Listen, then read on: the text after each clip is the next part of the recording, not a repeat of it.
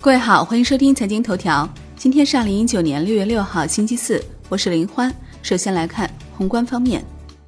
国务院常务会议确定把双创引向深入的措施，引导金融机构降低小微企业融资实际利率和综合成本，将小微贷款不良贷款容忍度从不高于各项贷款不良率两个百分点放宽到三个百分点。发改委副主任宁吉喆表示。二零一九年版外商投资准入负面清单将于本月底前出台，国家还将出台二零一九年版鼓励外商投资产业目录，扩大鼓励外商投资的行业和领域。五月财新中国服务业 PMI 为五十二点七，预期五十四，前值五十四点五。央行周三开展六百亿元七天期逆回购操作，当日有两千七百亿元逆回购到期，实现净回笼两千一百亿元。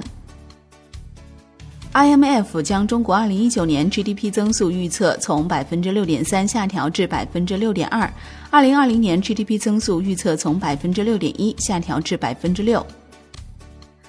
国内股市方面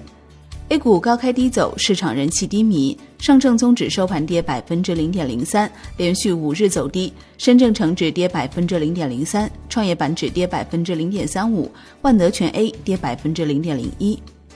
香港恒生指数收盘涨百分之零点五，国企指数涨百分之零点零四，红筹指数涨百分之零点零三。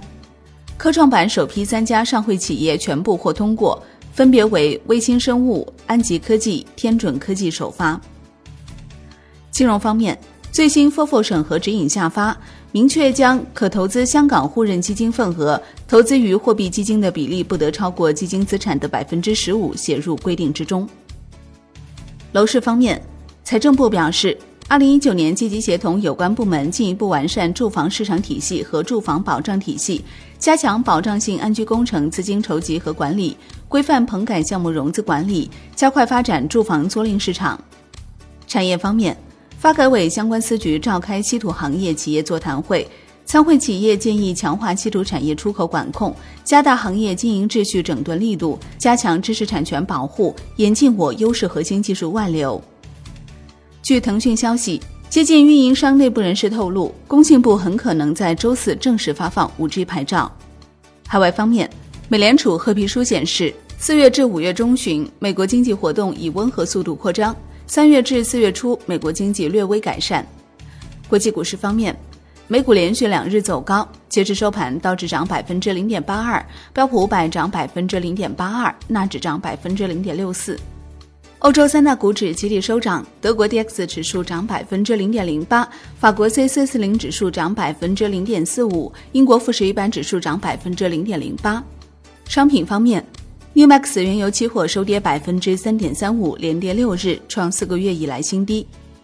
COMEX 黄金期货收涨百分之零点四五，连涨六日，创三个多月以来新高。COMEX 白银期货收涨百分之零点一八。